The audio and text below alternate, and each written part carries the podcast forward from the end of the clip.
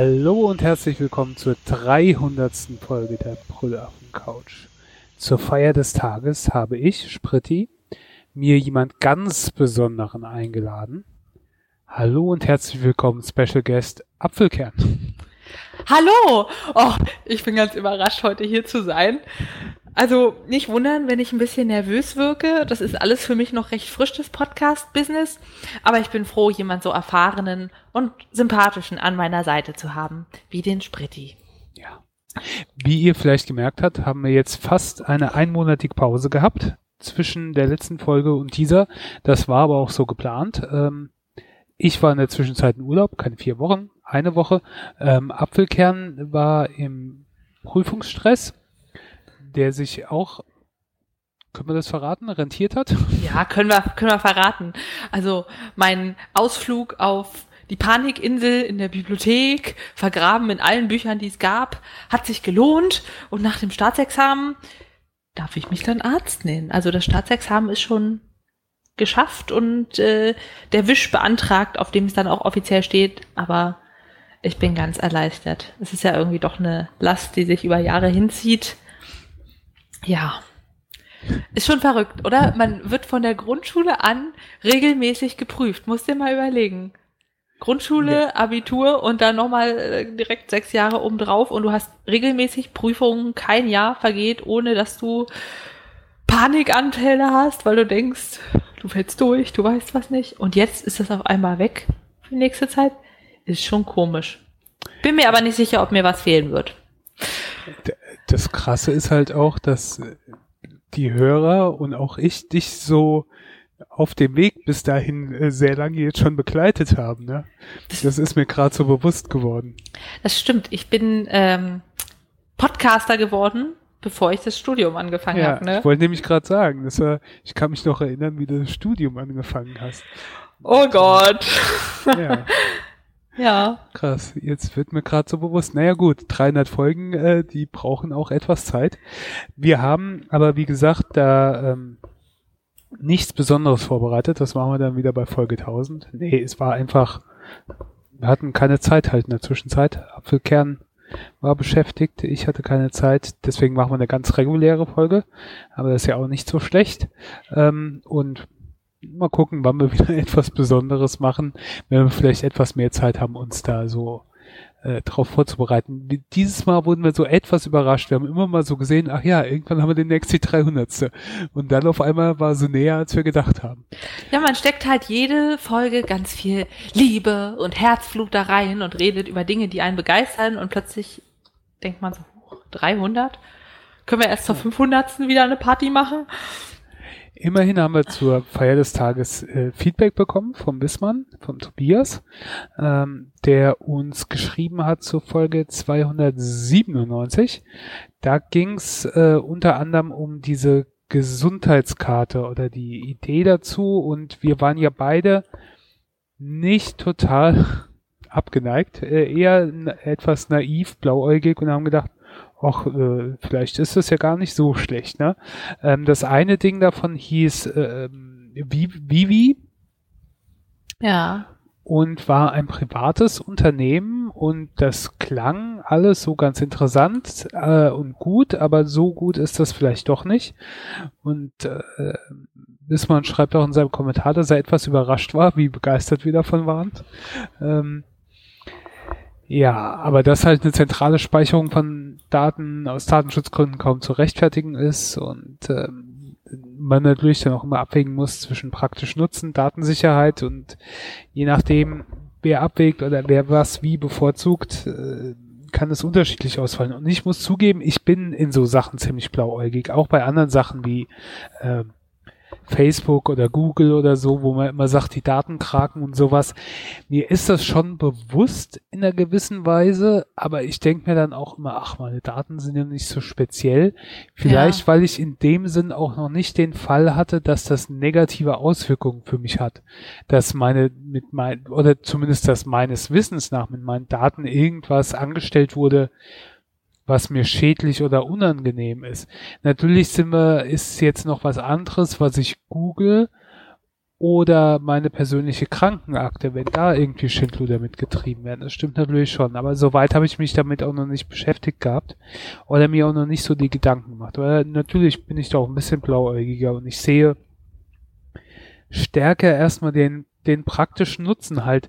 Gerade zum Beispiel weil ich vor einer Weile regelmäßig bei Ärzten und im Krankenhaus war und sowas und mir dann selbst meine eigene persönliche Krankenakte gemacht habe, also eine Mappe, mm. die ich mhm. immer dabei habe und ich habe auch einen Notfallordner hier, wenn irgendwas ist, wo von, äh, okay, nicht bis zum letzten Willen, aber halt bis zur äh, ähm, na, äh, Dingsbums voll macht und äh, was mit einem passieren soll und äh, ob die Maschinen weiterlaufen sollen oder nicht, so ungefähr das ganze Zeug ist da auch alles drin, auch meine Krankengeschichte, Medikamente und so Sachen.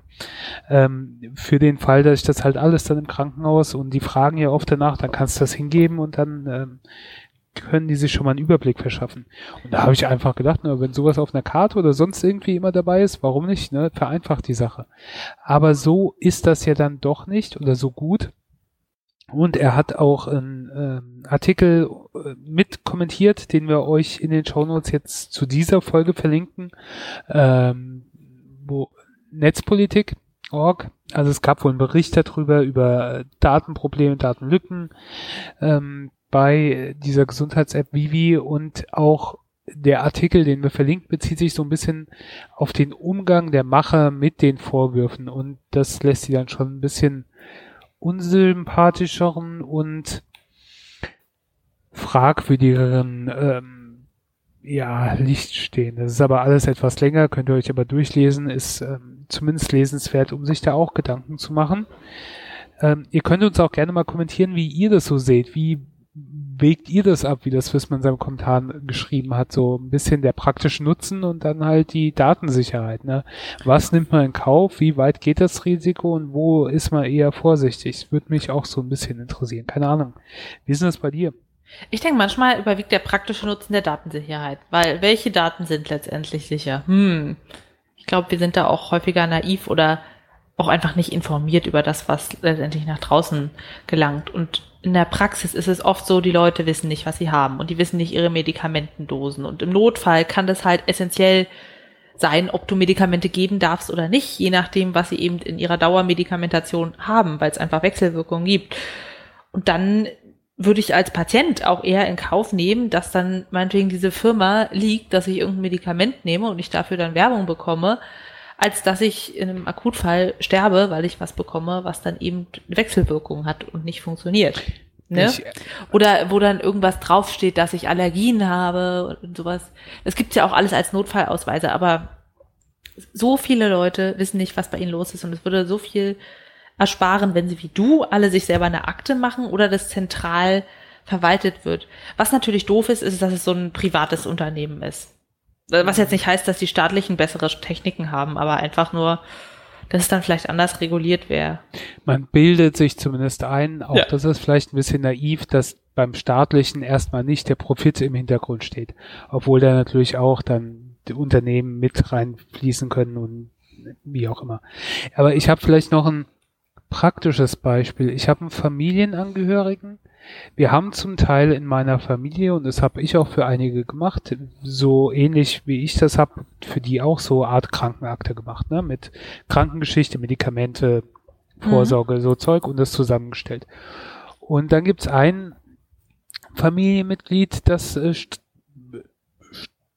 strebt, strebt dagegen. Das äh, macht das irgendwie nicht, aus welchen Gründen auch immer. Ähm, ich glaube, ist auch so ein bisschen Faulheit oder keine Lust oder man will sich, ich weiß es nicht. Ist ja auch egal.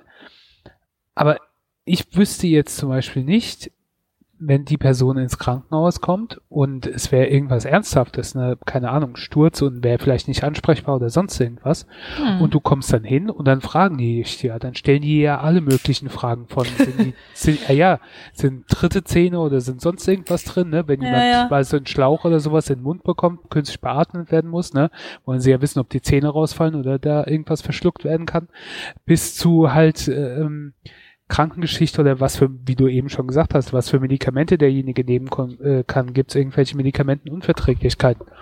Und ich wäre da aufgeschmissen. Ich hätte da kaum Ahnung. Ich weiß nicht, was die, also nicht, dass ich das wissen muss, aber ich könnte es auch nicht sagen. Ne? Ich wüsste nicht, wo ich nachgucken müsste.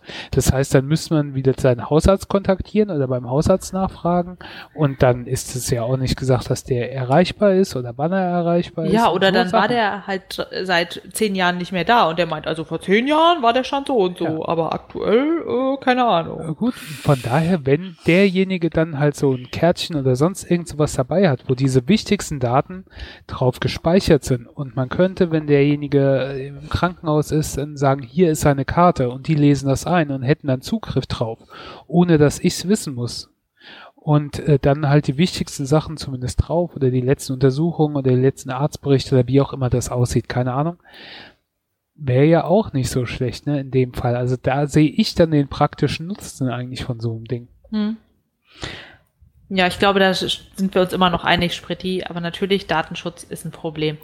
Und dann ist ja auch mal die Frage, Menschen schämen sich ja auch für Dinge. Willst du jetzt irgendwie sagen, du hattest da eine Chlamydieninfektion mal? Das ist ja so von wegen, oh, sexuell übertragbare Krankheiten, bloß nicht. Und wenn Ja. Leute dann was rausstreichen dürften, zum Beispiel, dass nur das Essentielle drauf ist, ja, dann ist auch schon wieder kritisch, ne? Ja, auch wenn du bei, zum Beispiel bei dem Gespräch, äh, wenn es zur Narkose geht, ne, und dann bekommen sie Fragen gestellt wie, keine Ahnung, nehmen sie Drogen oder wann haben sie das letzte Mal getrunken Stimmt. oder wie viel trinken sie oder wie viel rauchen sie und dann gibt's vielleicht auch welche, die sich denken, ach nee, Drogen überhaupt nicht oder sonst irgendwie und das hat ja nur negative Auswirkungen auf dich. Das ist ja nicht so, dass ähm, dein Arzt sich dann bei der Polizei verpfeift oder sonst was. Ja. Also es ist, ist ja umso wie, genauer die das wissen, umso besser können sie dann das, das einrichten für dich, ne? Ja. Ja, das sind halt auch so Sachen, die dann ein Risiko sein können. Also jetzt nicht, dass vielleicht dein Drogen, das ist auch ein Scheißbeispiel, aber dass dein Naja, doch, Drogennutzen zum auf der Beispiel, wenn Karte du- gespeichert wird, aber Na, zum Beispiel, wenn du äh, Heroin konsumierst und dann sollst du Narkose kriegen und der denkt sich so, warum hat denn der immer noch Schmerzen? Ich habe dem doch schon eine richtig gute Dose Opiate gegeben. Dann ist das so ein gewisser Gewöhnungseffekt, ne? Das ist schon wichtig. ja, aber sowas äh, ist mir gerade gekommen, wird ja eigentlich nicht auf deiner Karte gespeichert. Äh, okay. Verstehe. Aber Okay. wie auch immer. Gut, das vielleicht erstmal dazu. Ähm, dann kommen wir vielleicht, äh, wenn wir eh schon bei Gesundheit, Krankheiten sind, zu einer anderen Krankheit. Der Brotkrankheit. Spritti. Hattest du schon mal die Brotkrankheit? Kennst du dich aus? Nein, ich habe keine Ahnung, was das ist. Okay, zum Glück befällt die Brotkrankheit nur Brote, du bist aber sicher. Denn, naja, außer die bilden Toxine.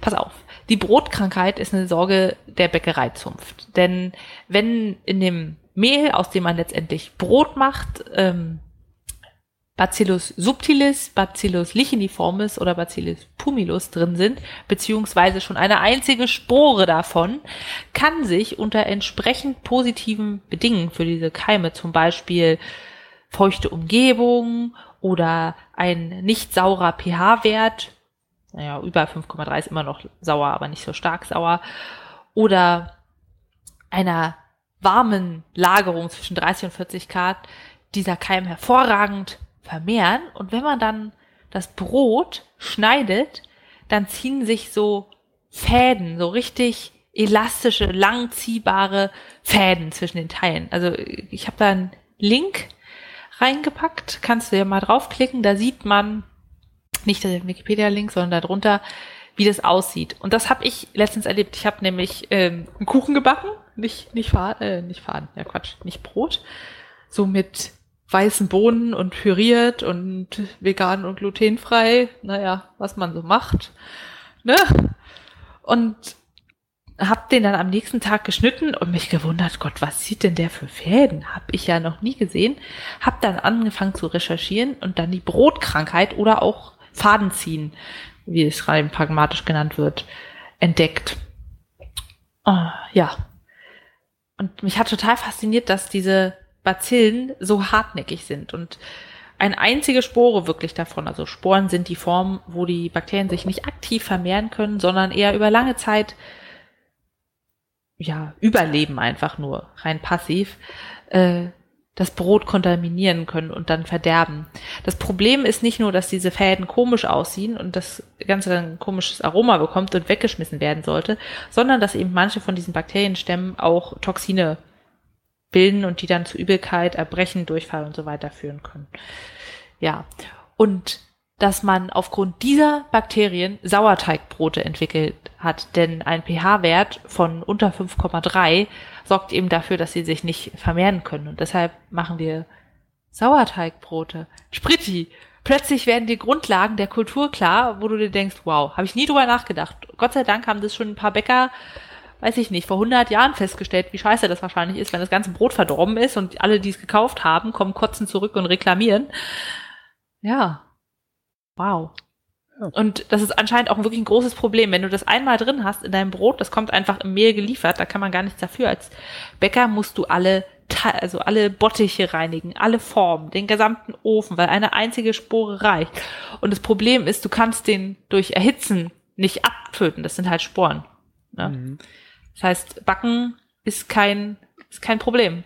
Aber Säure, ja, völlig verrückt. Crazy. Ja. Und da gibt es so einen Artikel von brot- und backwaren.de und das ist so richtig wissenschaftlich aufgearbeitet und es, es gibt auch anscheinend so die Tradition aus Restbrot nochmal neuen Teig anzusetzen, weil da eben noch Hefe drin ist oder so. Mhm. Und wenn du diesen Kreislauf hast, kannst du auch immer wieder dein Brot äh, kontaminieren und dann kann es zum Havariefall kommen und dann hast du überall die Brotkrankheit drin. Tja. Wie auch immer. Lagert euer Brot unter 30 Grad, bloß nicht feucht, sondern schön im, zum Beispiel im Tontopf oder in Papierbeuteln und ich dachte mir so, ach, deshalb lagert man Brot auch nicht im Kühlschrank oder in Plastiktüten. Natürlich, Brot muss trocken bleiben, weil dann kommt nicht die Brotkrankheit. Ich habe das, äh, mein Kuchendings in einer Tupperdose gehabt. Vielleicht waren es auch diese komischen weißen Bohnen aus dem türkischen Supermarkt. Man weiß es nicht. Und schnell abkühlen lassen nach dem Backen. Ja, verrückt. Diese Kultur, die haben sich wirklich schon bei allem was gedacht. Ich bin echt fasziniert. Heute lerne ich was dazu bei deinen Themen. Ich habe noch nie von der Brotkrankheit gehört und von Ka Karnism auch noch nicht. Ja. Klär mich bitte auch hier auf. Was ist Karnism? Ganz kurz. Weißt du noch, was Rotz ist? Also nicht, wenn du Nasenschleim hast. Erinnerst oh. du dich noch aus, an unsere Rotzfolge? Dunkel. Das war so eine Pferdekrankheit. Ah, ja, ja, ja, ich erinnere mich, ja. Ja. Die früher auch so ein großes Problem war und da sind die Pferde doch alle der Armee weggestimmt. Egal, okay. Weg vom Rotz zu hin, hin zu Karnism. Karnism ist Wort äh, wörtlich äh, von Fleisch abgeleitet, ne? Karne. Mhm. Und Karnismus, wie man das so schön auf Deutsch sagen kann, beschreibt eine Einstellung gegenüber von Tieren, die erstmalig von Dr. Melanie Joy, es ist eine amerikanische Psychologin, äh, beschrieben wurde. Und das ist die Philosophie, dass Menschen Tieren überlegen sind und es deshalb in Ordnung ist, sie zu essen, daran zu testen oder auch sie einfach für Unterhaltung zu benutzen, weil sie sind ja unterlegen. Und das ist so eine Art Philosophie, die eigentlich verborgen bleibt, weil wir nicht aktiv darüber sprechen. Deshalb lernst du ja auch jetzt zum ersten Mal darüber. Ich habe einen TED Talk von der guten Dr. Melanie Joy gesehen und war recht fasziniert. Genau, und dieser Karnismus äh, widerspricht ihr zufolge allen grundlegenden menschlichen Werten. Mitgefühl, Gerechtigkeit, dem Bedürfnis, anderen zu helfen und andere nicht, anderen nicht Leid zuzufügen. Und Karnismus ist eben eine unsichtbare Sache, weil nicht darüber geredet wird und weil es einfach auch als selbstverständlich gelebt wird. Weil man sagt, es ist normal, ähm, Tiere ja zu halten, zu töten, zu essen. Es ist natürlich und es ist notwendig und deshalb hinterfragt man es nicht. So ein bisschen wie man eben früher Christentum einfach gelebt hat und gedacht hat, ja, was soll man denn sonst machen, außer jeden Sonntag in die Kirche gehen, ne? Und ja, das, das unterfüttert sie so ein bisschen mit pro Woche werden 1,2 Milliarden Tiere weltweit getötet, äh, mehr als alle Kriegstoten überhaupt aller Zeiten und so. Und ich habe das gesehen und bin dafür vielleicht schon ein bisschen empfänglich, weil ich sage, hm, es ist vielleicht nicht so cool, Tiere zu essen. Aber auch nicht unbedingt, weil ich sage, ach, die armen kleinen Tiere, sondern es ist halt schlecht für die Umwelt. Unabhängig davon, was die Tiere fühlen. Und habe mir gedacht, das ist schon ganz schön tief in uns verankert, oder? Dass man sagt, ja, ist doch halt normal, dass man so ein Schwein groß, also dass man es erzeugt, um es zu töten, weil so muss es sein. Und ich denke mir, naja, es ist uns schon eingetrichtert worden. Und dass man auch sagt, Tiere haben keine Gefühle und keine Individualität, weil, ja, ist halt so. Haustiere bekommen Namen, Nutztiere bekommen eine Nummer. Und wenn du überlegst, die haben ja doch auch Gefühle oder haben Verbindungen untereinander, haben ein Gruppenleben und das wird denen ja völlig eigentlich abgesprochen in den meisten Fällen. Und das ist schon so, dass du dann sagst, wenn das Rind umgebracht wird, dann wird dir der Mund wässrig, weil du denkst, oh ja, wird ein Steak. Und wenn du siehst, wie kleine Kätzchen sterben, bricht dir das Herz. Das ist schon irgendwie ein bisschen verdreht, verkorkst, falsch oder pervers, weil es heißt ja eigentlich auch nur verdreht. Und es ist halt das Normale, das so zu leben. Das ist, hat mich nochmal schon fasziniert. Das ist wie eine Sekte, die einfach da ist. Und sie hat dann so beschrieben, dass ja, Veganismus ist die soziale Bewegung, die das Ganze aufdeckt, die dafür sorgt, dass es nicht mehr die Normalität ist. Aber unabhängig vom, Norma äh, vom Veganismus hat es mich einfach beeindruckt, dass sie so diese Theorie entwickelt hat und ich muss schon sagen, dass es sehr treffend ist, auch wenn man das nicht gerne zugibt. Oder, Spritti? Denkst du, ich rede wirr? Oh Gott, sag bloß nicht ja. Spritti? Entschuldigung, auf die falsche, auf die Stimmtaste gekommen. Ähm, nee, so verwirrt ist es nicht. Das ist schon. Hm. Ja, stimmt schon irgendwie. Das, ähm, eigentlich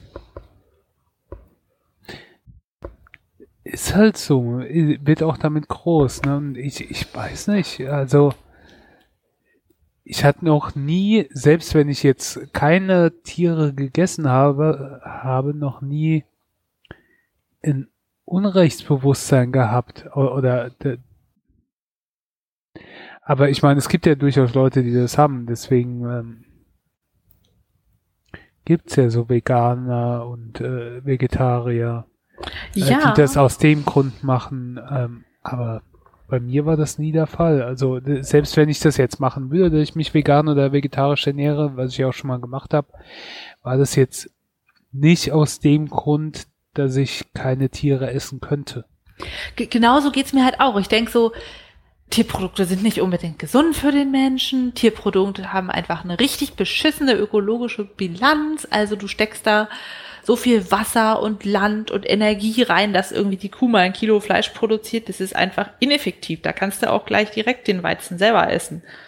Ne? Hm. Und, aber ich habe nie gedacht, ja, aber die Tiere und die umzubringen ist ja eigentlich nicht in Ordnung.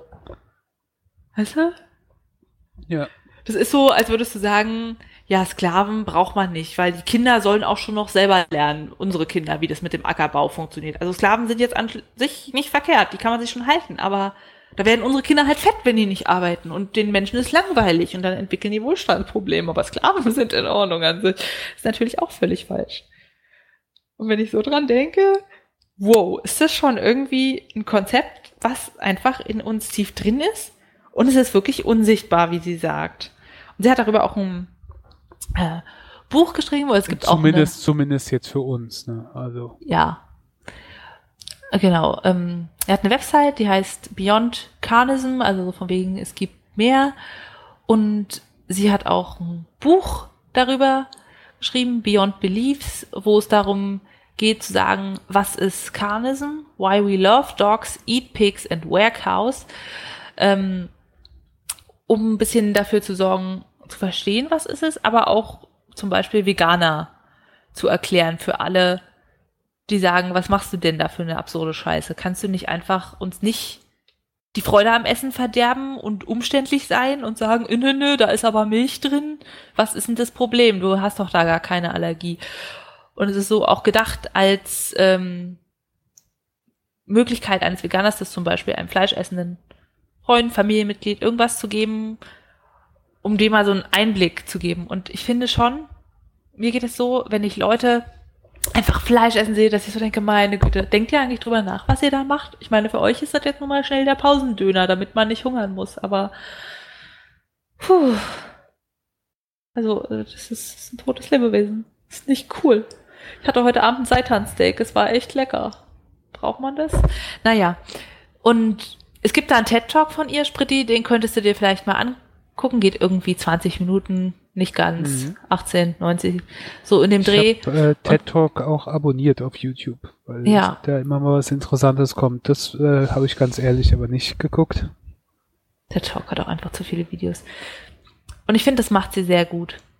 Und es ist einfach so schlüssig. Und es ist nicht so, dass ich sage, na komm, aber jetzt drückt sie mit niedlichen Katzenbildern auf die Tränendrüse, sondern es ist einfach so. Und sie sagt, das ist eine Art soziale Bewegung, die dafür sorgen soll, Tiere zu schützen.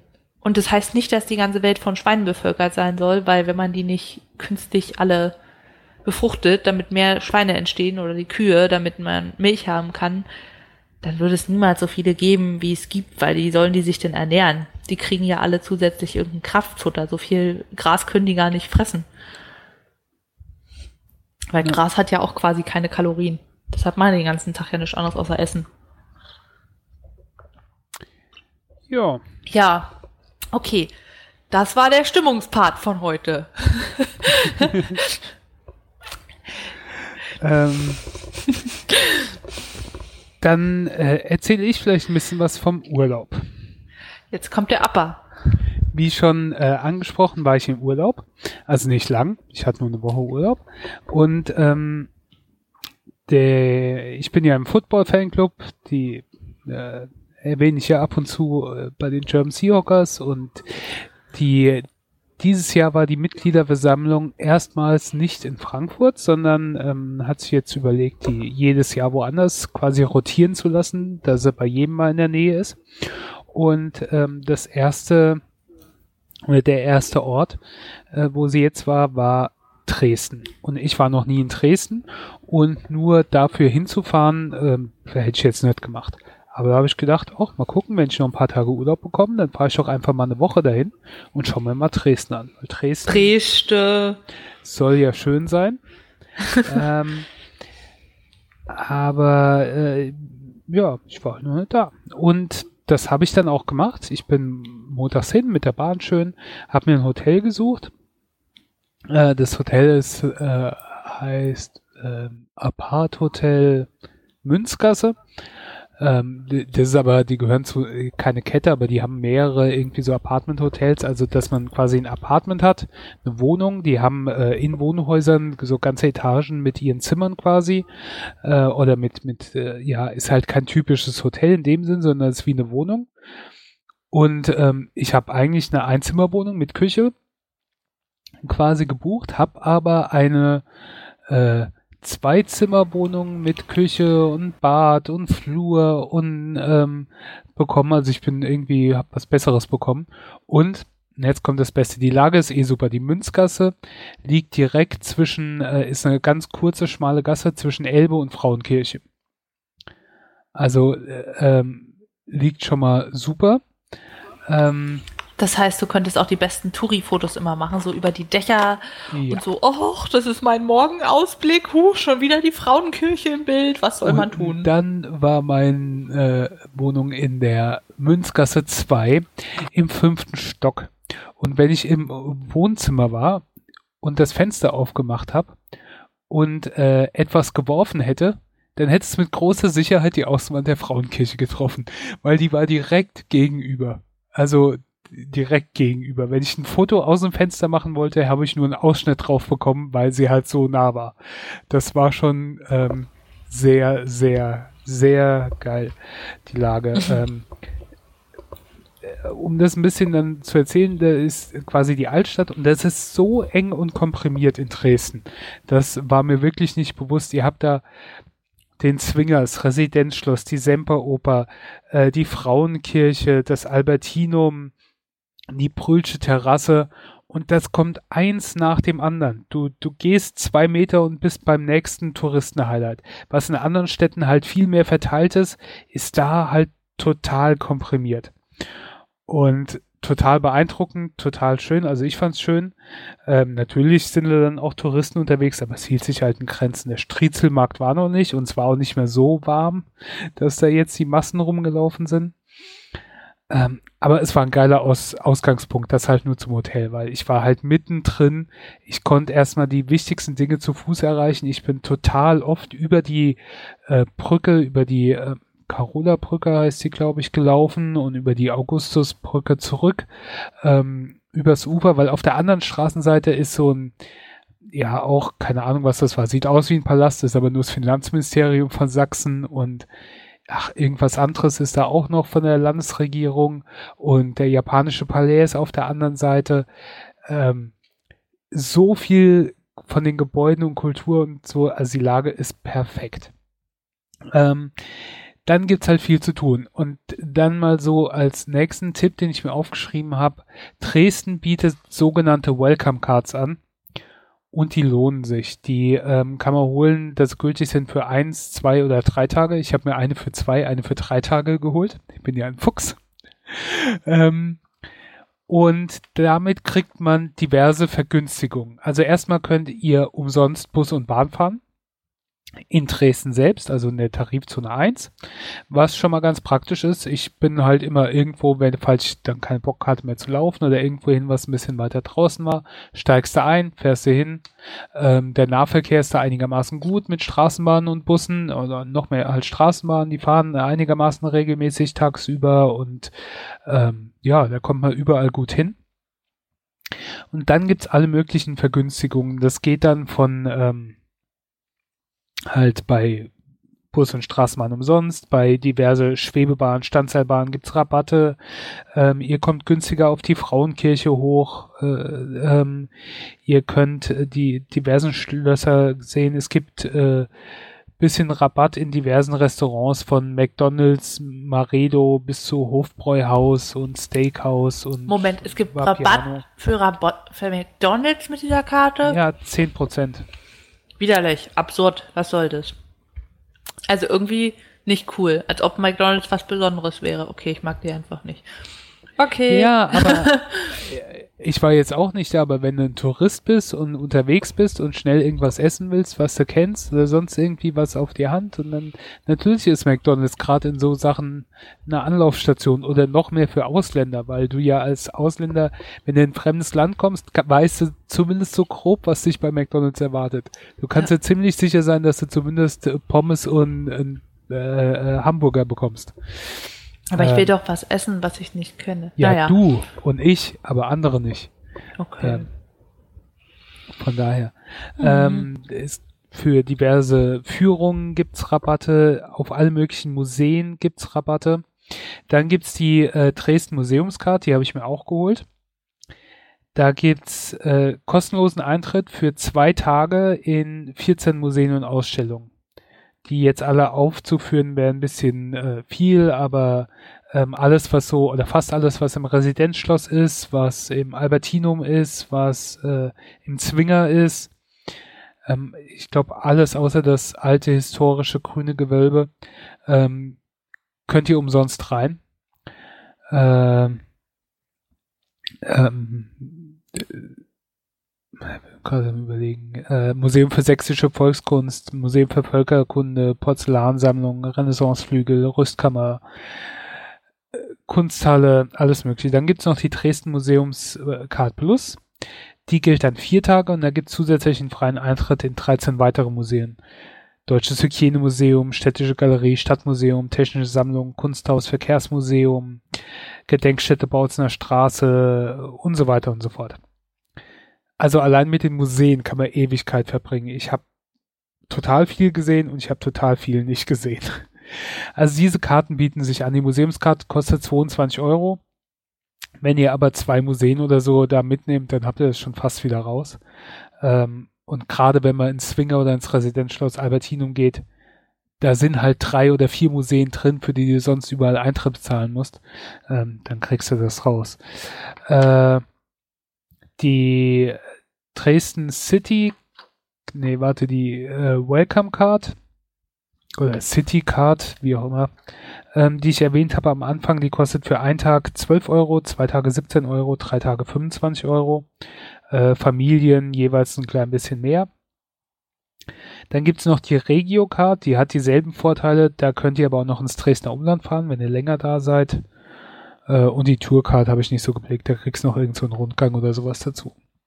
Das Ganze gibt's äh, auf dresden.de, da habe ich mir die schon vorab bestellt, äh, dann kriegt man die zugeschickt. Man kann aber auch in die Tourismusinfo gehen, die in der QF-Passage direkt an der Frauenkirche ist und im Bahnhof.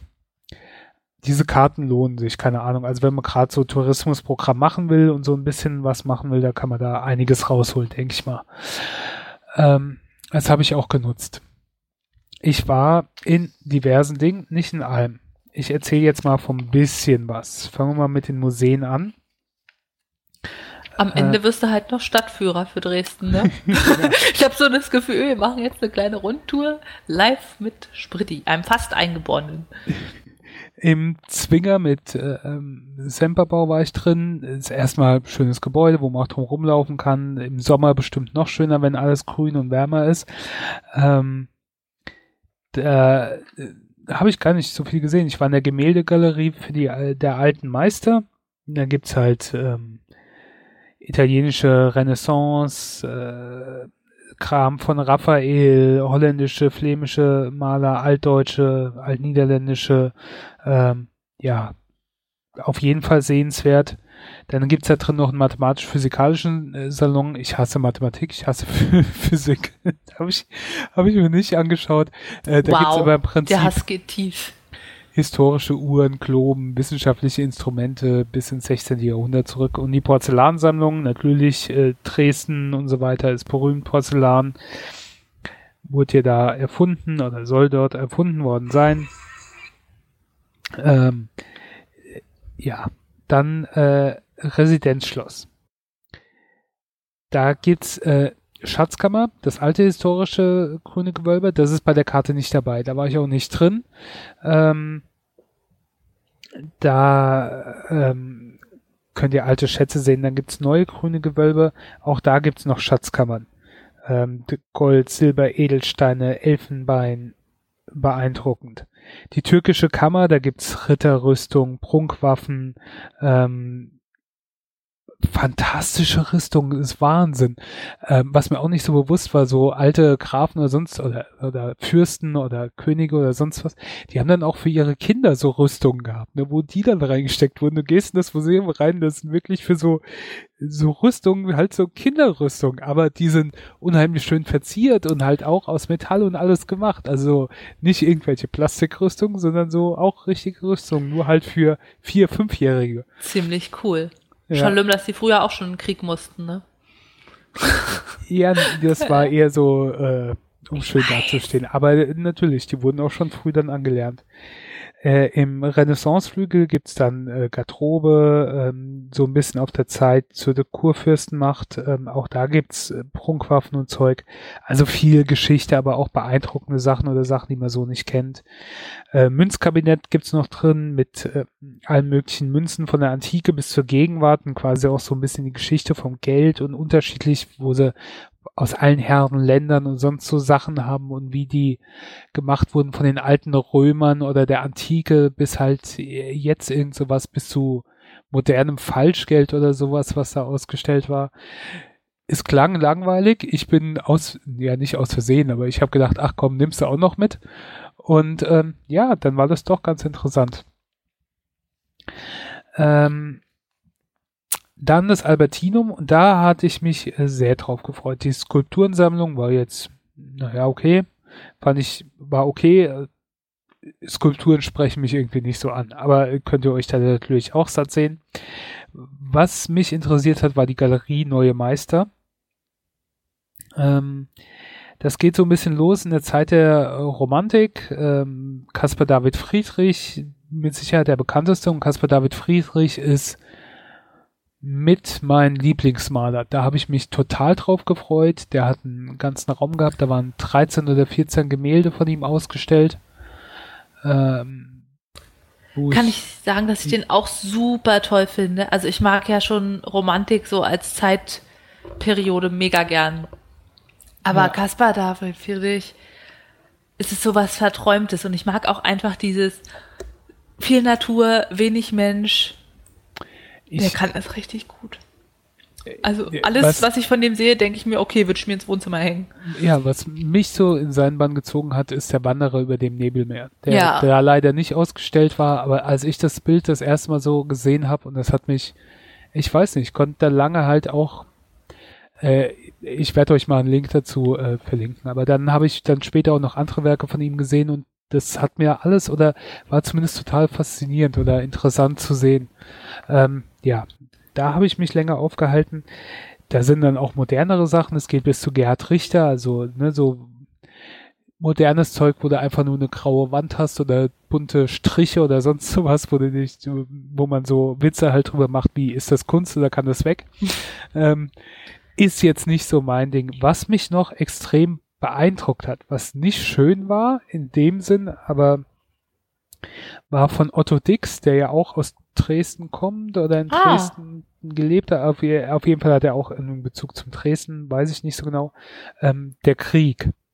Der Krieg ist quasi so ein Altarbild, was äh, viergeteilt ist, was sehr groß oder relativ groß war. Und ähm, was ich auch sehr bedrückend fand. Der hat halt im Ersten Weltkrieg, er war im Ersten Weltkrieg und hat dann quasi auf diesem Bild, wenn ich das richtig in Erinnerung habe, ähm, seine Eindrücke von diesem Krieg äh, wiedergegeben. Äh, und das, ja, ich weiß nicht, das total beeindruckend, das Bild. Ähm, bedrückend. Ja, also auf jeden Fall, da habe ich mich lang drin aufgehalten in, die, in der ähm, Galerie Neue Meister. Fand ich absolut sehenswert. Otto Dix, finde ich, malt auch einfach so bedrückend, weil man sieht, es ist schon eine moderne ja. Malweise irgendwie. Und der betont auch so diese emotionale Ebene so stark. Es gibt auch das Bild von ihm, die Eltern, wo er einfach seine Sicht auf die Eltern darstellt, wie die so gealtert und verzerrt sind und deren Merkmale hervorgehoben. Und der Krieg ist, glaube ich, so ein drei- oder vierteiliges Teil, oder? Wo man so sieht. Vierteilig, ja. Äh, man zieht in den Krieg Chaos und dann unten liegt einer halt im Sarg. Und das haben wir uns im Kunstunterricht angeschaut und ich fand auch Otto Dix immer mega eindrücklich und ich fand, das ist auch so ein Künstler, von dem hört man eigentlich nicht viel. Vielleicht auch einfach, weil der nicht so die Kunst gemacht hat, die man sich gerne ins Wohnzimmer hängen möchte. Nee, nee, so ähnlich auch wie von äh, Arnold Böcklin äh, hing dort auch, äh, hieß auch der Krieg. Auch das war so ein Bild, was mich auch, ja, beeindruckend war in gewisser Weise. Also diese, diese, ich weiß nicht, fand, fand es toll. Ich habe auch ein paar andere ähm, Maler noch entdeckt, die ich vorher nicht gekannt habe, die ich, die ich ja äh, schön fand. An der Stelle Ernst Ferdinand Oehme ähm, er, erwähnt. Da habe ich Bild gesehen, ich glaube Prozession im Nebel und das andere war Dom im Winter, die fand ich, weiß nicht, die hatten sowas, geht auch so ein bisschen in die Richtung Romantik, aber auch so, so ein bisschen düster, düstere Romantik, wo ich so Bilder halt sehe und mir dann überlege, wo es auch manchmal bei Caspar David Friedrich ist, was ist die Geschichte dahinter, was, was sieht man da oder was sehen die Leute, die in dem Bild sind und so. Ähm, ja, weiß nicht, fand ich, fand ich cool, vor allen Dingen, weil wenig Leute da waren und ich habe das dann mal wirklich so, keine Ahnung, äh, gemacht, mich dann auch mal hingesetzt, so Bilder auf einen wirken lassen und habe mir die Zeit dafür genommen. Also hatte ich mich sehr drauf gefreut. Ähm, das war ein Highlight. Ähm, dann war ich in der Welt der DDR. Die ist, ich bin kein Kind der DDR, aber ich habe es natürlich in meiner Kindheit äh, miterlebt, dass es sie gegeben hat und auch die ganze Zeit der Wiedervereinigung, wo man ja dann so Geschichten gehört hat. Moment, Ähm. du hast diese Westrakete verschickt? ja, habe ich. Wirklich? Ja. ähm, Otto Dix übrigens kommt aus Gera, aber hat in Dresden gearbeitet. Also der hat Bezug zu Dresden. Es gibt nämlich auch Otto Dix Straßen und bla bla bla, alles Mögliche da. Also der hat einen Bezug zu der Stadt.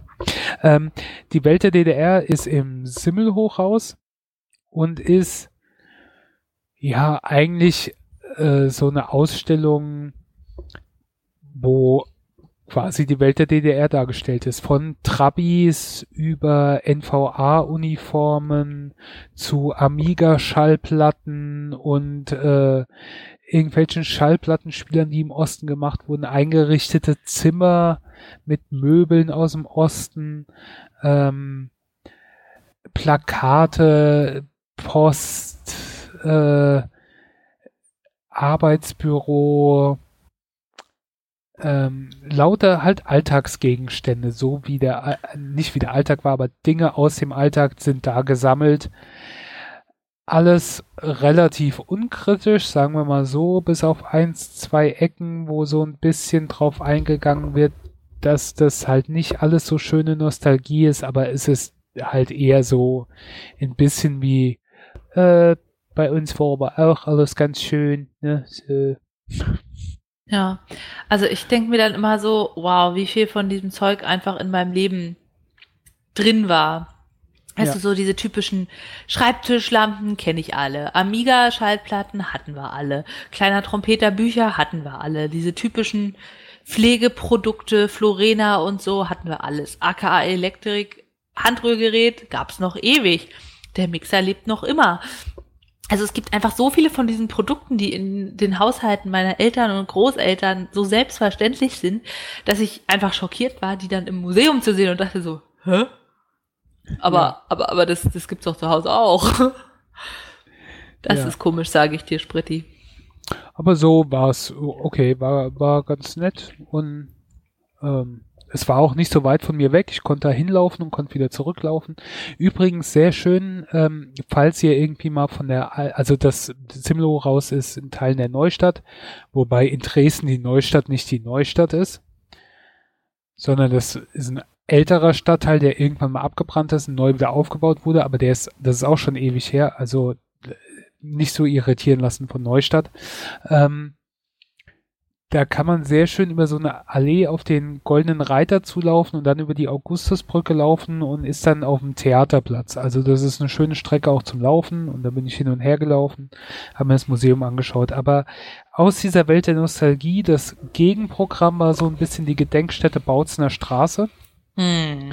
Die ist ein Stück außerhalb, das geht so Richtung äh, Waldschlösschen noch ein bisschen weiter raus. Ähm, da war ich drin, das ist ein bisschen schwer zu finden. Von vorne sieht's aus wie ein Wohnhaus, ist auch vorne ein Wohnhaus. Man denkt nur, ach, das war früher mal irgendwie so eine Behörde oder sowas. Und dann geht man um das Gebäude rum und hinten ist dann der Eingang dazu. Also das habe ich erst gar nicht so richtig gefunden. Und ich habe gedacht, wo ist denn das hier? Das ist nicht so, so gut ausgeschildert in der Bautzener Straße war quasi die Stasi-Niederlassung äh, in Dresden und ähm, war auch Gefängnis. Ähm, wurde direkt nach dem Krieg schon eingerichtet von den äh, Sowjets und man kann im Keller das alte Sowjetgefängnis ähm, sehen. Das ist ein hm. das Gefäng äh, das Ding ist alles nicht so gut aufgemacht, aber dadurch gerade ist es so beeindruckend, ähm, wenn du die gerade das Gefängnis unten siehst. Du hörst oben den Straßenlärm, du siehst aber kaum Tageslicht. Du bekommst nicht so richtig mit, ist es Tag oder Nacht und es ist alles so dunkel Mhm. und kahl und kalt und es hat gestunken da drin. Ähm, wahrscheinlich, weil auch irgendwelche bescheuerten Besucher in irgendeine Ecke gepinkelt haben. So Also von wegen, um es der Stasi nochmal richtig zu zeigen. Nee. Oder weil sie ich mussten. glaube, sie mussten und haben sich gedacht, ach hier, ne. Das ist halt alles sehr runtergekommen. Die Einrichtung natürlich ist rausgerissen, aber das sind quasi nur Kellergewölbe, aber du mit ein bisschen Vorstellungskraft und ein paar Türen sind auch noch vorhanden und so Holzbetten, wo die dann gelegen haben. Und dann siehst du halt auch, ne, dann denkst du, ah ja, okay, hier waren zwei Leute drin und dann liest du die äh, Beschreibung und dann steht dann, ja, hier in dem Raum haben fünf bis sechs Leute quasi gelegen. Und dann denkst du dir, wie passen da fünf bis sechs Leute rein? Zusätzlich haben sie auch noch so Geschichten aufgeschrieben von Leuten, die in diesem Gefängnis drin waren, die ein bisschen erzählt, wie sie da auch reingerutscht sind und wieso Mhm. sie da gelandet sind. Und ähm, ja, das war in diesem Sinn dann schon interessant zu sehen und auch ein bisschen bedrückend, auch gerade, weil es halt nähere Geschichte ist. Und dann im oberen Stockwerk in besserem Zustand ist quasi der Stasi-Teil des Gefängnisses. Ähm, ja, wurde auch äh, eingerichtet vom Verhörraum bis äh, halt in diese einzelnen Zellen, die du das anschauen kannst. Ist jetzt nicht in dem Sinn so spektakulär, da geht's halt eher um das Gebäude und die Einrichtung an sich. Ähm, aber man kann sich durchaus mal ja anschauen, gerade so ein bisschen als Gegengewicht zu halt dieser Welt der DDR. Ja. Ähm, ein letztes noch, auch etwas außerhalb, ist das Militärhistorische Museum der Bundeswehr, eins der größten Museen dieser Art. Ähm, und jetzt denkt man erstmal, es geht nur um Soldaten, Panzer, Waffen und sowas. ja. Geht's natürlich auch prinzipiell, aber in der Art und Weise, wie das aufgemacht ist, ähm, ist das absolut äh, sehenswert. Ähm, da waren viele Soldaten auch unterwegs, wo es wohl dazugehört, dass sie sich das anschauen müssen. Das Gebäude an sich ist sehr interessant gemacht. Das wurde nämlich von Daniel Liebeskind umgebaut. Und das ist so ein altes Gebäude, ähm, so, so, ne, mit Säulen und sowas, so ein bisschen. Und dann zwischendrin kommt so ein Metalldreieck raus, was total interessant aussieht. Und ähm, das Dreieck ist auch quasi in das Museum mit integriert. Und da drin geht so ein bisschen im Museum um Gewalt als ein historisches und kulturelles Phänomen. Also es, äh, es verherrlicht nicht den Krieg, wie man sich das jetzt denken würde bei einem Bundeswehrmuseum. es gibt zum Beispiel Ja. ein, ein Teil, wo ja ähm, Briefe und Berichte von Soldaten aus dem Krieg sind, auch ähm, eine Gesichtsmaske von einem, der ein Geschoss ins Gesicht bekommen hat, ähm, Beschreibung von Verletzungen von Leuten, die jetzt in Afghanistan getötet oder verwundet wurden, äh, Erinnerungsstücke von denen oder Sachen, die halt nach der Explosion noch übrig waren. Also es zeigt durchaus die Brutalität und die Sinnlosigkeit und ja, das, das Schlimme vom Krieg. Also es verherrlicht da drin nicht, aber es ist unheimlich interessant aufgemacht. Es ist auch von allen Museen, die ich gesehen habe, wahrscheinlich mit das Neueste von der Aufmachung her, ähm, aber auch das ähm, am interessantesten eingerichtete. Es verteilt sich über vier Stockwerke und man kann das Ganze entweder von oben gehen, vom vierten Stock, äh, oder vom Erdgeschoss und dann hoch. Und ähm, ich bin von unten nach oben gegangen. Das beginnt im Erdgeschoss quasi von 1300 bis 1914. das ist Das heißt. Die Zeit bis zum Ersten Weltkrieg, ähm, wo alles Mögliche ist, Militärtechnologie, Schutzzerstörung, wo alles so ein bisschen aufgemacht ist und gezeigt ist, halt die, die Entwicklung. Und dann kommst du ins erste Obergeschoss und dann hast du den Ersten und Zweiten Weltkrieg. Ähm, wo du dann im Unterschied zum Erdgeschoss halt schon siehst, wie quasi der Krieg da professionalisiert wurde. Wie das alles eine andere Dimension bekommen hat. Es gibt auch äh, die Propaganda, es gibt äh, die Sachen, wie die Realität dann an der Heimatfront quasi, quasi war, daheim war, dass nicht alles so war und ähm, auch sehr schön immer überall an den Seiten sind dann so ähm, Biografien aufgemacht von bekannten Leuten, wo die Namen dir was sagen, aber auch von äh, ganz normalen Leuten. Von äh, zum Beispiel beim Zweiten Weltkrieg hast du dann, keine Ahnung, auf der einen Seite ist die Biografie von Goebbels und auf der anderen Seite von irgendeinem Widerstandskämpfer, der ähm, erschossen wurde, weil er beim Attentat auf Hitler beteiligt war.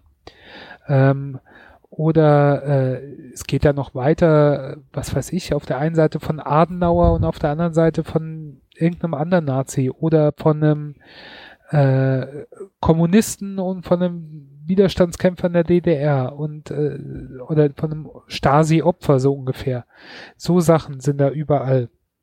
Und es zieht sich durch das ganze Museum. Das ist dann interessant. Und im zweiten Obergeschoss äh, ist dann so ein bisschen diverse Sachen, Militär und Musik, Militär und Mode, Militär und Sprache, Krieg und Spiel, wo Krieg quasi gezeigt wird, wie Krieg in unserem Alltag ist. Ne? In, in Filmen, in Musik, ähm, in Büchern, aber auch in Kinderspielzeug. Da hast du dann halt so ähm, Soldatenhelm, wo Kinder im Zweiten Weltkrieg oder so mitgespielt haben und äh, ein Helm von Darth Vader nebeneinander so ähm, und im vierten Stock ist nichts mehr groß. Da ist, äh, da kannst du, hast du einen Blick von diesem spitzen Dreieck, was ich gerade erwähnt habe, auf Dresden ähm, und hast Spuren äh, von damals, wie Dresden im äh, Zweiten Weltkrieg äh, ausgebombt wurde.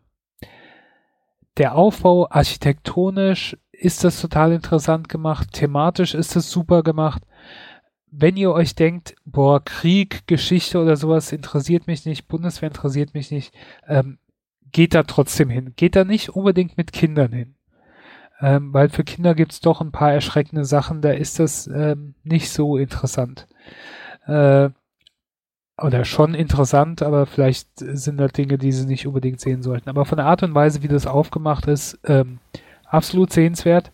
Man kann da ziemlich viel Zeit unterbringen. Es gibt auch noch ein Restaurant drin, wo man ganz gut essen kann. Ähm, also es lohnt sich da hinzufahren. Das ähm, für mich von der Aufmachung her war das ähm, das beste ähm, Museum. Wow. Ja, doch, absolut. War auch extrem gut besucht. Bei den anderen war es so ein bisschen ruhiger, ähm, abgesehen von den Tourismusstandards, aber da waren Schulklassen, da waren Busse voll Soldaten, da waren irgendwelche Rentner, die sich da ähm, war Gantrobe, wo du dann äh, ne, Sachen abgeben hast ja. und dann der eine holt dann noch sein Handy aus der Jacke und sagt halt so, nur wenn Mütti dann noch anruft. ja, wie bist du denn sprachlich zurechtgekommen im ostdeutschen Ausland, Spritti? Ähm, Gut, gut. Ähm, man hat sich überall dann bemüht, wenn man gemerkt hat, dass ich nicht aus dem Osten war, Hochdeutsch zu reden. Nee, äh, so schlimm ist das nicht. Außerdem finde ich Sächsisch eigentlich einen sehr schönen Dialekt. Also ich finde ihn natürlich lustig und ich finde ihn sehr liebenswert und nett. Das geht ähm, mir genauso. Alle sagen immer nur, oh, Sächsisch, so furchtbar. Aber ich finde es so herzerwärmend und schnuckelig. Klar, manchmal denke ich mir so, okay, nimm deinen Schnauzer aus dem Mund, ich will wissen, was du sagst, aber Jetzt habe ich es schon. Es ist niedlich. Es ist niedlich. Und es ist, es gibt ja auch irgendwie so Dialekte, da denke ich mir, meine Güte, jetzt reiß mal die Gusche auf und sprich ordentlich. Das heißt ist und nicht ischt. Aber sächsisch? Ja. Könnte man sich dran gewöhnen. Also, Museen gibt's jede Menge auch das Hygienemuseum ist sehr bekannt und hat der Gründer von Odol gemacht. Äh, da war ich noch nicht drin. Also ich habe mir noch genug offen lassen für irgendwann einen zweiten Museum, äh, zweiten Besuch in ähm, Dresden. Ich werde es auch ein bisschen aufteilen und über die Konzerte in der nächsten Folge reden, weil da möchte ich nämlich auch so ein bisschen ausführlicher werden. Was ich noch kurz erwähnen möchte, ähm, ich bin Bergbahn und Schwebebahn gefahren. Die sind beide fast direkt nebeneinander. Ähm, wenn ihr die Möglichkeit habt oder die Wahl habt, dann äh, nehmt die Schwebebahn. Einfach wegen dem Ausblick oben, der ist besser, weil bei der Bergbahn müsst ihr in ein Restaurant gehen, um den Ausblick zu haben und bei der Schwebebahn ist es umsonst. Ähm, und da gibt's auch ein bisschen mehr zu gucken. Dann ähm, was ich auch so toll an Dresden finde, ich war ja in der Altstadt, ne, mit der Frauenkirche und alles drum und dran. Und auf der anderen Seite direkt habt ihr die Neustadt. Und in der Neustadt ist dann so ein bisschen, also komplett anderes Flair. da ist dann so das junge Dresden, da sind die Studenten, da ist Alternative, die Shops, das ist auch, das ist total cool. Also wer auf sowas Bock hat, so ein bisschen Szeneviertel, wie man das nennt. Ähm, auch aber total interessant und lohnenswert. Da wäre ich gern noch äh, länger gewesen. Ich bin ein, zweimal durchgelaufen, äh, haben mir da auch Plattenladen angeschaut, war da auch mal was essen, aber ähm, ja, es gibt noch so viel in Dresden, was ich noch hätte sehen können. Und ich war wirklich hauptsächlich nur im Innenstadtbereich. In den ganzen Außenbezirken war ich eigentlich nicht großartig. Und das ganze Umland mit sächsischer Schweiz und so weiter, Meißen, äh, Moritzburg oder wie, wie heißt das Schloss? Keine Ahnung, da wo drei Haselnüsse für Aschendingsbums gedreht wurde. Ähm, da gibt's noch so viel zu sehen. Äh, Dresden lohnt sich auf jeden Fall. In der nächsten Folge erzähle ich noch ein bisschen was. Ich habe noch drei Konzerte dort gesehen, war auch in der Semperoper drin, aber das sollte jetzt erstmal gewesen sein. Ähm, falls ihr noch nie da wart, Dresden lohnt sich. Als letzten Abschluss noch, es gibt da eine Bustour oder es gibt mehrere Bustouren, so Stadtrundfahrten. Ähm, macht die durchaus. Äh, die kostet 20 Euro, also die, die ich gemacht habe, das ist die 22 Haltestellen Rundfahrt, Stadtrundfahrt 22 Haltestellen. Ja, das sind so Doppeldeckerbusse, rote Doppeldeckerbusse, aber da gibt's drei oder vier Unternehmen von. Und da muss man dann Acht geben, dass man das Richtige erwischt, wie auch immer. Das wurde mir empfohlen, ich habe das gemacht. Der fährt eine Tour. Da kann man auch noch alle möglichen Zusatzsachen äh, machen. Ich habe die Standardtour gemacht. Ähm, der, die Rundfahrt dauert dann ungefähr zwei Stunden hat 22 Haltestellen. An jeder Haltestelle könnt ihr aussteigen und euch was anschauen. Ähm, und er hält halt überall von Zwinger über Frauenkirche, am Terrassenufer Albertinum, in der gläsernen Manufaktur von VB, Hygienemuseum, auf der anderen Stadtseite bei den äh, Elbschlössern, Pfundsmolkerei.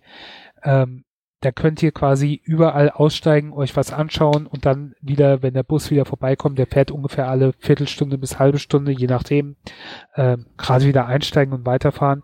Dazu bekommt ihr noch was äh, erzählt. Ich habe es ja umgekehrt gemacht. Ich habe mir erst die Stadt angeschaut, dann bin ich nochmal mit dem Bus rumgefahren und habe mir überall nochmal was zu erzählen lassen. Mhm. Ähm, aber man kann es natürlich auch umgekehrt machen. Oder ihr fahrt einmal am Anfang und später nochmal. Aber das lohnt sich. Es kostet, äh, wie gesagt, 20 Euro oder so, ähm, was ein bisschen viel ist, äh, oder wirkt erstmal viel, aber es lohnt sich schon. Und für zwei, drei Euro kann man den verlängern, dann gilt das zwei Tage und dann kann man noch mehr mitmachen. Ähm, ja, das nur noch so als Tipp. Und das soll es erstmal zu Dresden von meiner Seite gewesen sein. In der nächsten Folge kommt dann noch ein bisschen die Nachlese mit, meinen, mit, mit der Musik. Also vielen Dank für deinen ausführlichen Bericht nach einem Auslandsjahr in Dresden. ist echt schon krass, was du alles gemacht hast, ne, Spritti? Du bist hab, ein sehr, sehr also fleißiger Tourist. Mal, ich bin morgens um acht oder so aufgestanden, hab geduscht, hab gegessen. Also hab immer daheim gegessen, dann bin ich los, hab mir einen Kaffee geholt irgendwo bei einem Bäcker und dann volles Programm. Um 10 Uhr machen die Museen aus. Also fast alle mhm. Museen haben geöffnet von 10 bis 18 Uhr.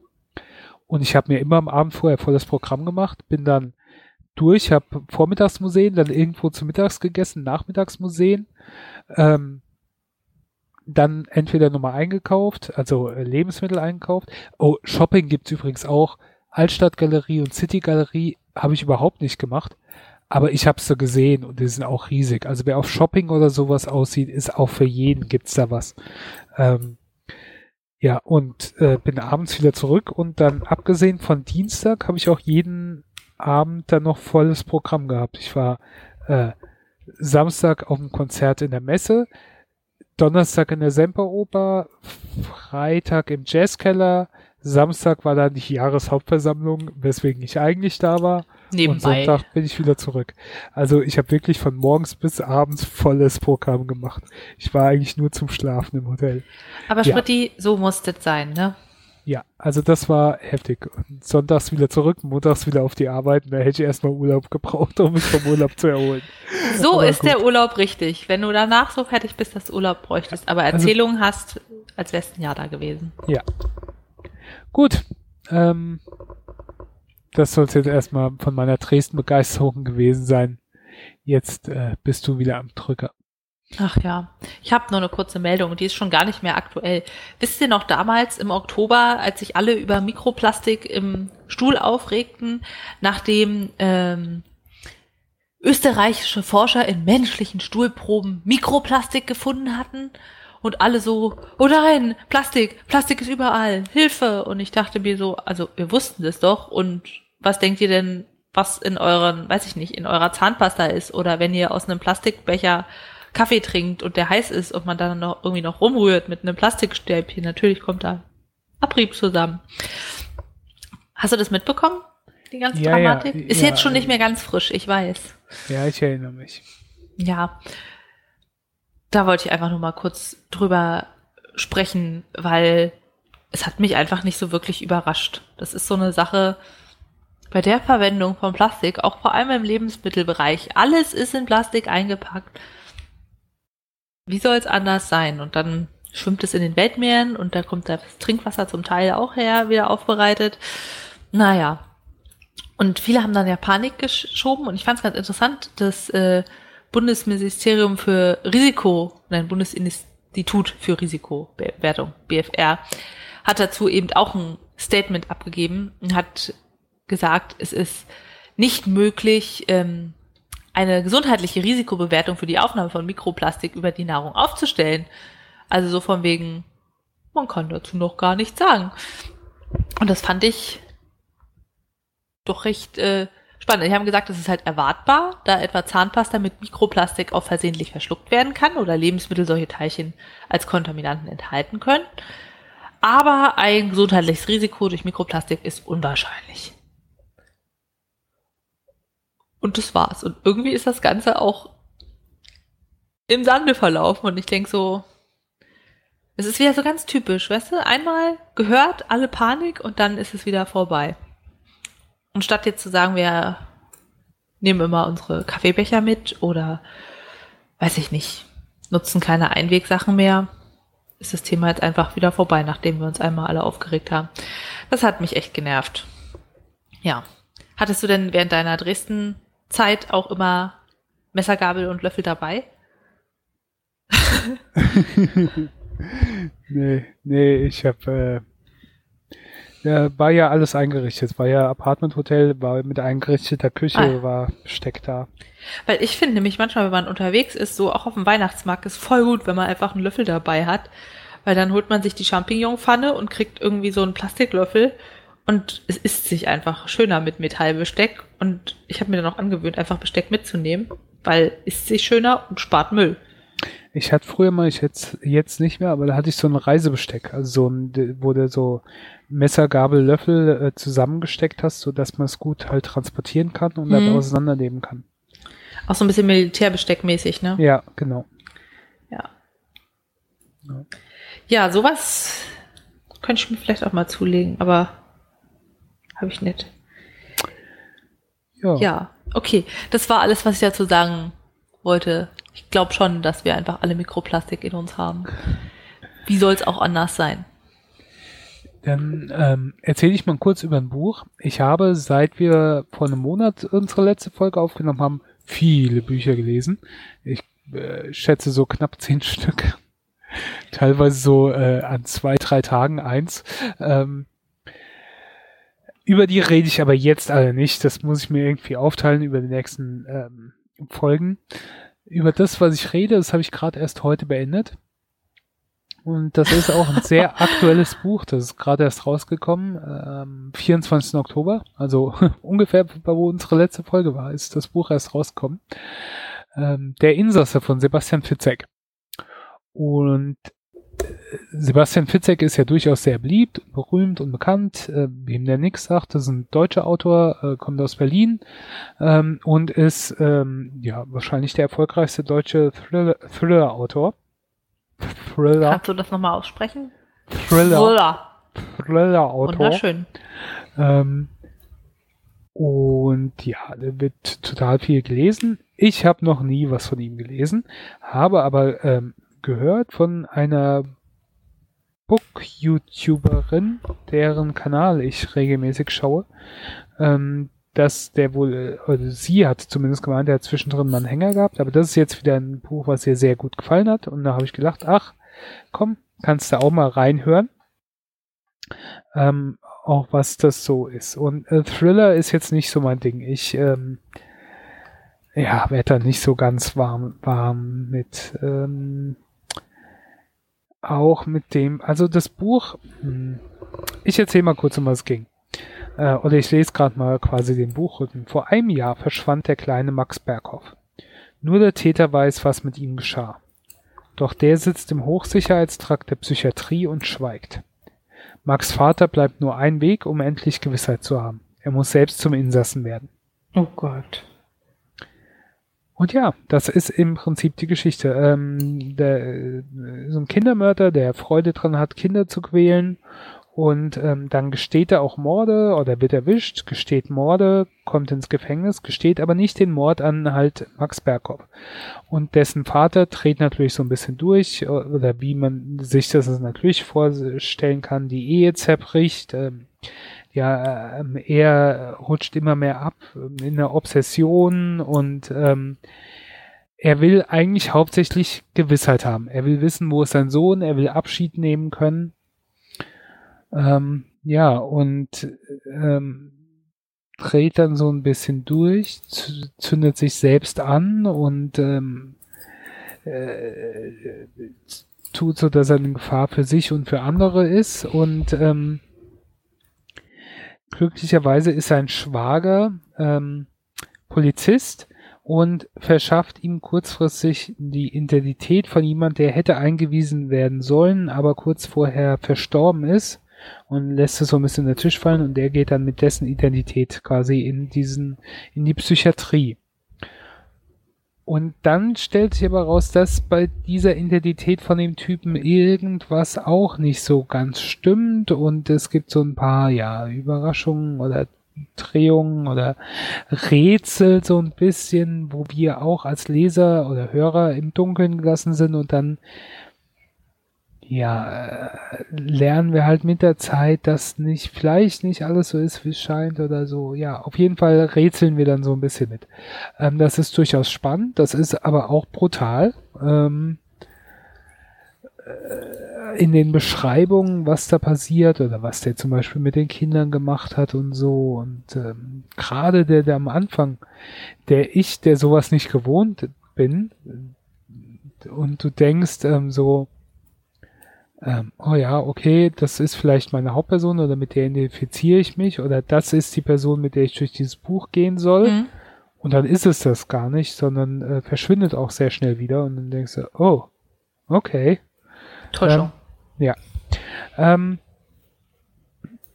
also ich wollte, am Ende wollte ich natürlich wissen, wie es äh, ausgeht und wie es ist und es ist alles ein bisschen, ja, hat schon was. Ich kann jetzt nicht viel mehr erzählen.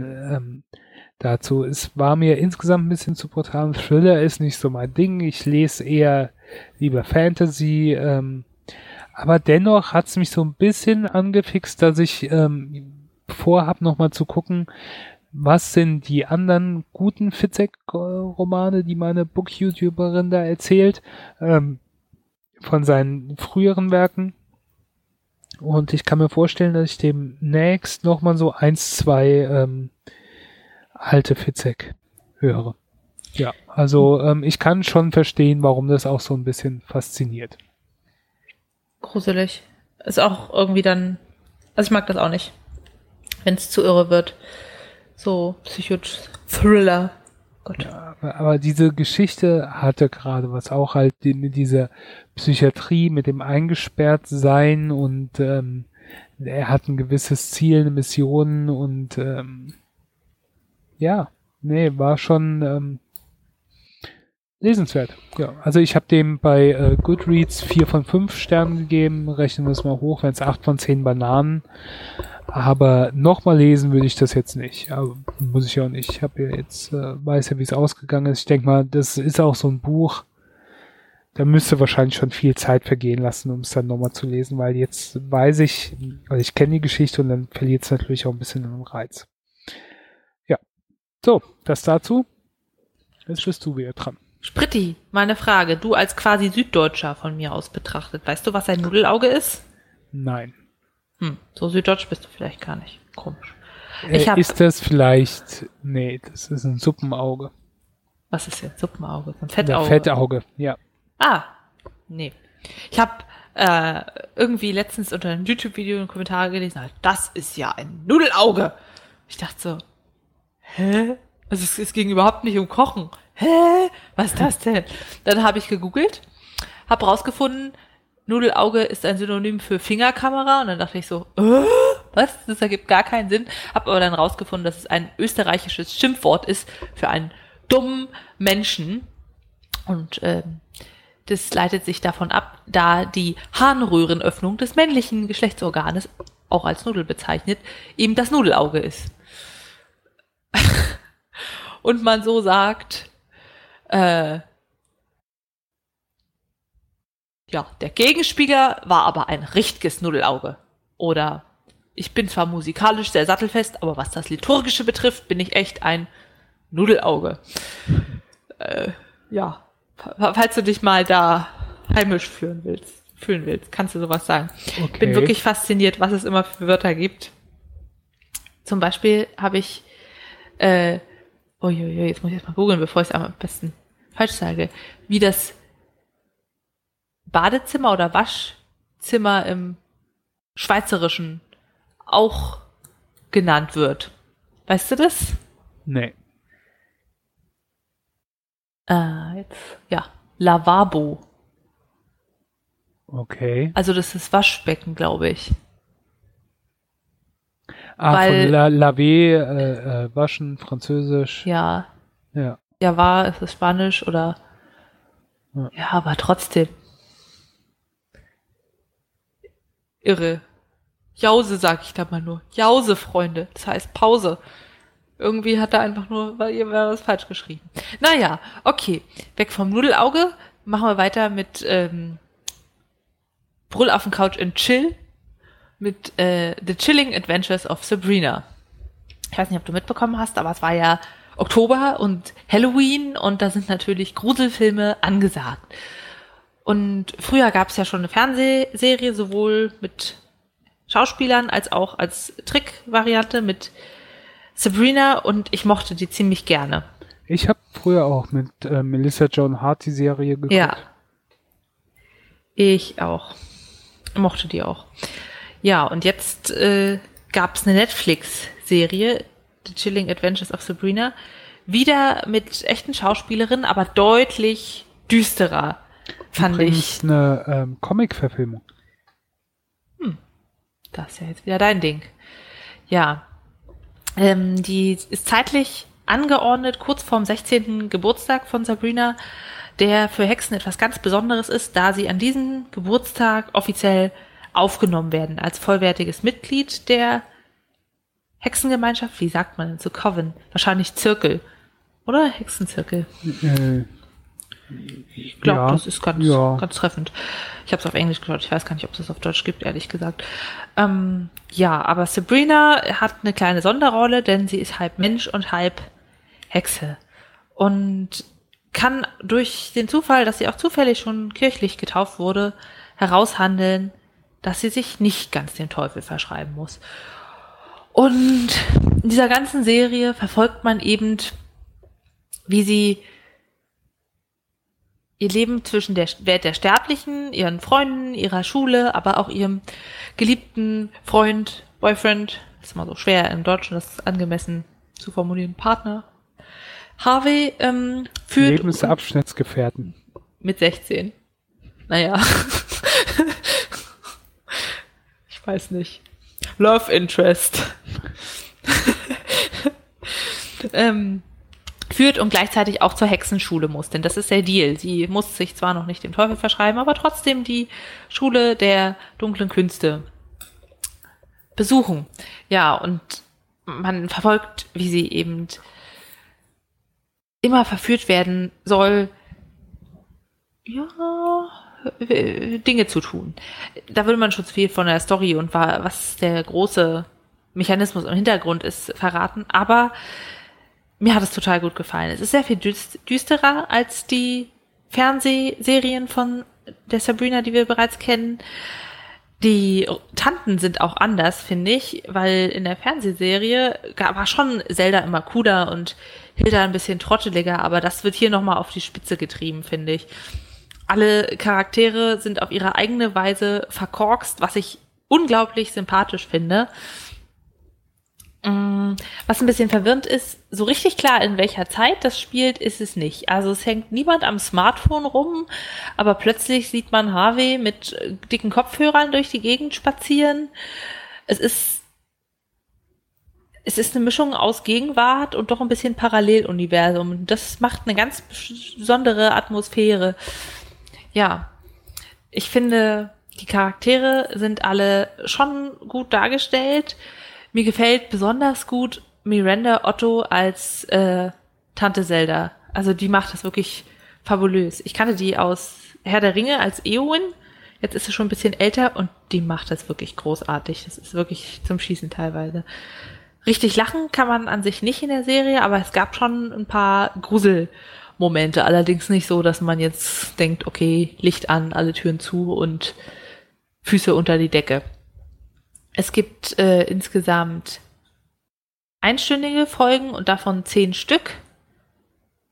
Kann man sich super anschauen. Also ich habe das innerhalb von einem Monat geschafft, diese gesamte Serie zu schauen. Ich finde, das ist schon eine super Quote ja. und würde der acht von zehn Bananen geben.